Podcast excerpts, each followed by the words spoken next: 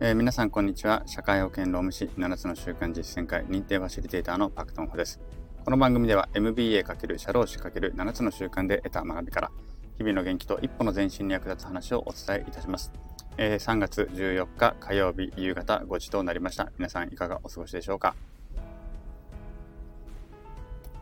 すいません。今ちょっとお茶をいっぱい飲んでしまいました。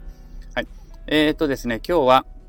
火曜日ということで明日から使える MBA のコーナーでありますあここ数日ね、あ、ここ数日じゃないけどね、ここ数回ずっと、えっ、と、クリティカルシンキングの話をしておりまして、えー、まだしばらくクリティカルシンキングの話をしたいと思います。で、なんでクリティカルシンキングの話をずっとしてるかというと、えー、私がずっと復習してるからですね、最近ね。すいません。ということで、しばらく、まあ、結局私の復習を兼ねて、ずっとこのコーナーは話をしていくということになります。しばらくはね、あの、そうなっちゃうのかなっていう感じです。はい。で、今日はですね、えっと、まあ、これまでイシューを特定する大切さであったりとか、そのイシューに答えるための枠組みね、えー、論ずべき問いを、えー、設定する大切さであったりとかってことをお話ししてきました。で、じゃあそのイシューをですね、特定するっていうんだけれども、このイシューを特定するときに大事なことって何だろうというところで、2つ今日はお話をしたいと思います。イシューを特定するときに大事なことというのは、一つは、そのイシューを設定した背景に意識を向けるということです。えどういうことかというと、例えばですね、今ちょうど、まあ、WBC が行われていますよね。で、まあ、あのー、いろんな選手が活躍しているわけなんですけれども、では、最も優れた選手は誰かっていうのがイシューとして、まあ、問いとしてね、出てきたとします。今 WBC が行われている最も優れた選手は誰かっていうような質問が、イシューがね、あったとすると、これどう答えますか皆さん？まあ、大谷選手っていう人もいるでしょうし、ダルビッシュ選手っていう人もいるかもしれないし、うんと、私すいません、選手の名前全然わかんないんで、あれなんですけども、まあ、いろんな人の名前が出てくるのかもしれないですよね。で、居酒屋談義の場合は当然ね、それでいいんだと思います。いやいや、お前、やっぱり二刀流ってすごいだろうとか、前そんなこと言ったってなとかね。あのー、やっぱりこの大事な場面であの、あの打点がすごかったんでとか、まあ、全然見てないんでごめんなさいね、適当に喋ってるんですけど、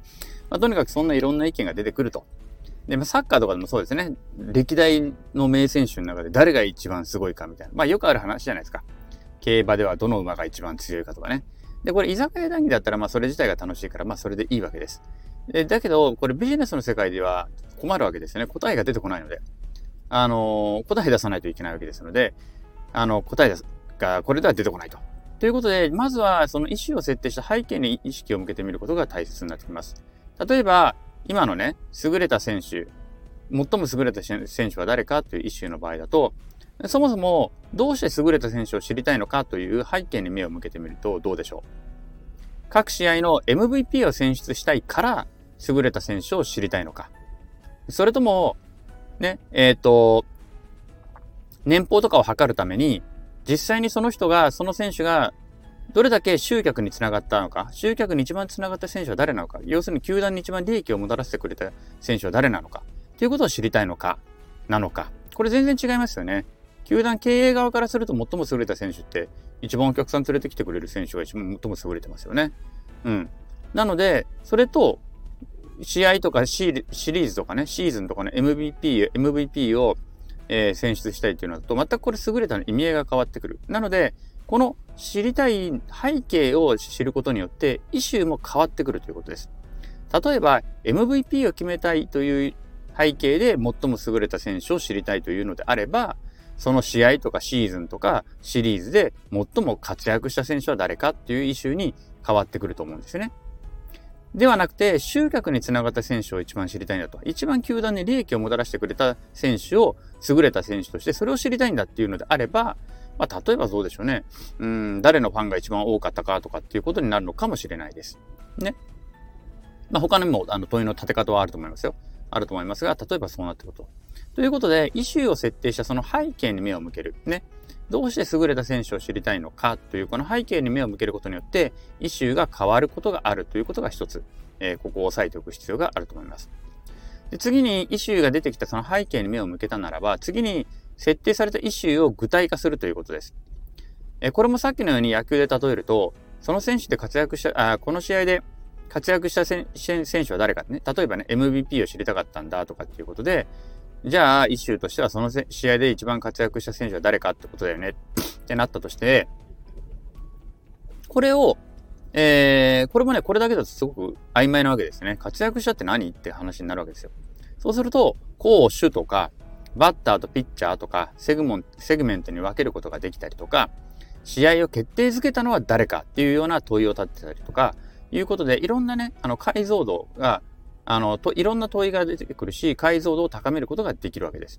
でここで具体化することによって全く違う。まあ、現在で例えば MVP 誰かっていう時であれば、ほとんど大体ね、もう基準が決まってると思いますので、おそらくはその試合を決定づけたのが誰なのかみたいな基準で決めていくんだと思いますが、そうしたインセンティ、あの、イニシアチブ、あ、イニシアチブじゃねえや、あの、共通のね、認識がなかったところで、これは何て言うんだっけね、インセンティブ、イニシアチブ、何て言うんだっけ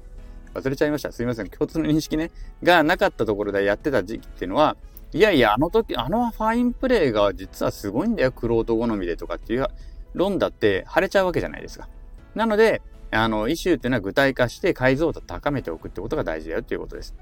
でもう一個だからファンが、誰のファンが一番多かったのかっていうのもね、いろんな切り口があると思うんです。グッズが最も売れたのは誰かなのとか、とか、とか、まあ、入場時にね、アンケートして誰を見に来ましたか？みたいなアンケートして、一番多かった人っていうような見方もできるかもしれないし、うん、なんかホームページとかでね、一番アクセスが多かった選手とかっていうのもあるかもしれないし、でそれらを総合するっていう見方もあるかもしれないし、ということで、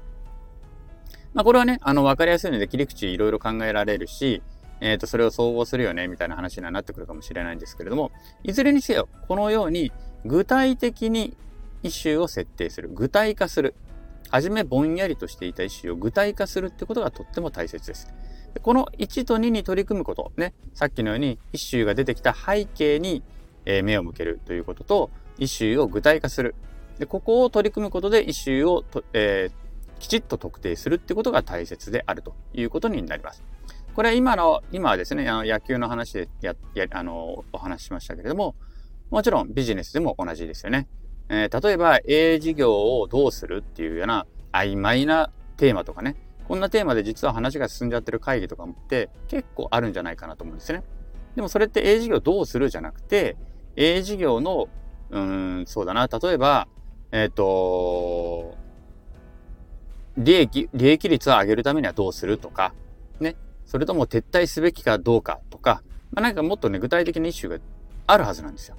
そこのところをしっかりと特定をした上で議論を始めないといつまでたっても終わらない、えー、議論になっていくというようなところであります。なのでこのイシューっていうのがね、設定するこの問いを立てるっていうのがとっても大切になるんだよっていうことをね、えー、今日はお話をしてみました。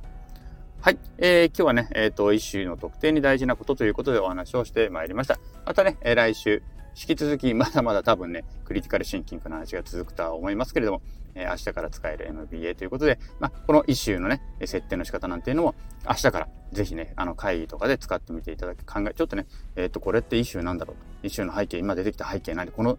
会議でこの問いが出てきた背景何とか、これもっと具体化できるんじゃないのとか、っていうことを考えてみていただけるといいのかなというふうに思います。はい。えー、それでは本日は以上となります。今日の放送が面白かったりためになった人は、えー、いいねや、えー、コメントやレターなんかをいただけると嬉しいです。また頑張って更新していきますので、よろしければ遊びに来てください。はい。えー、昨日より今日、今日より明日、一日一歩ずつでも前進し、えー、より良い世界を作っていきましょう。それでは今日はこの辺で、さようなら。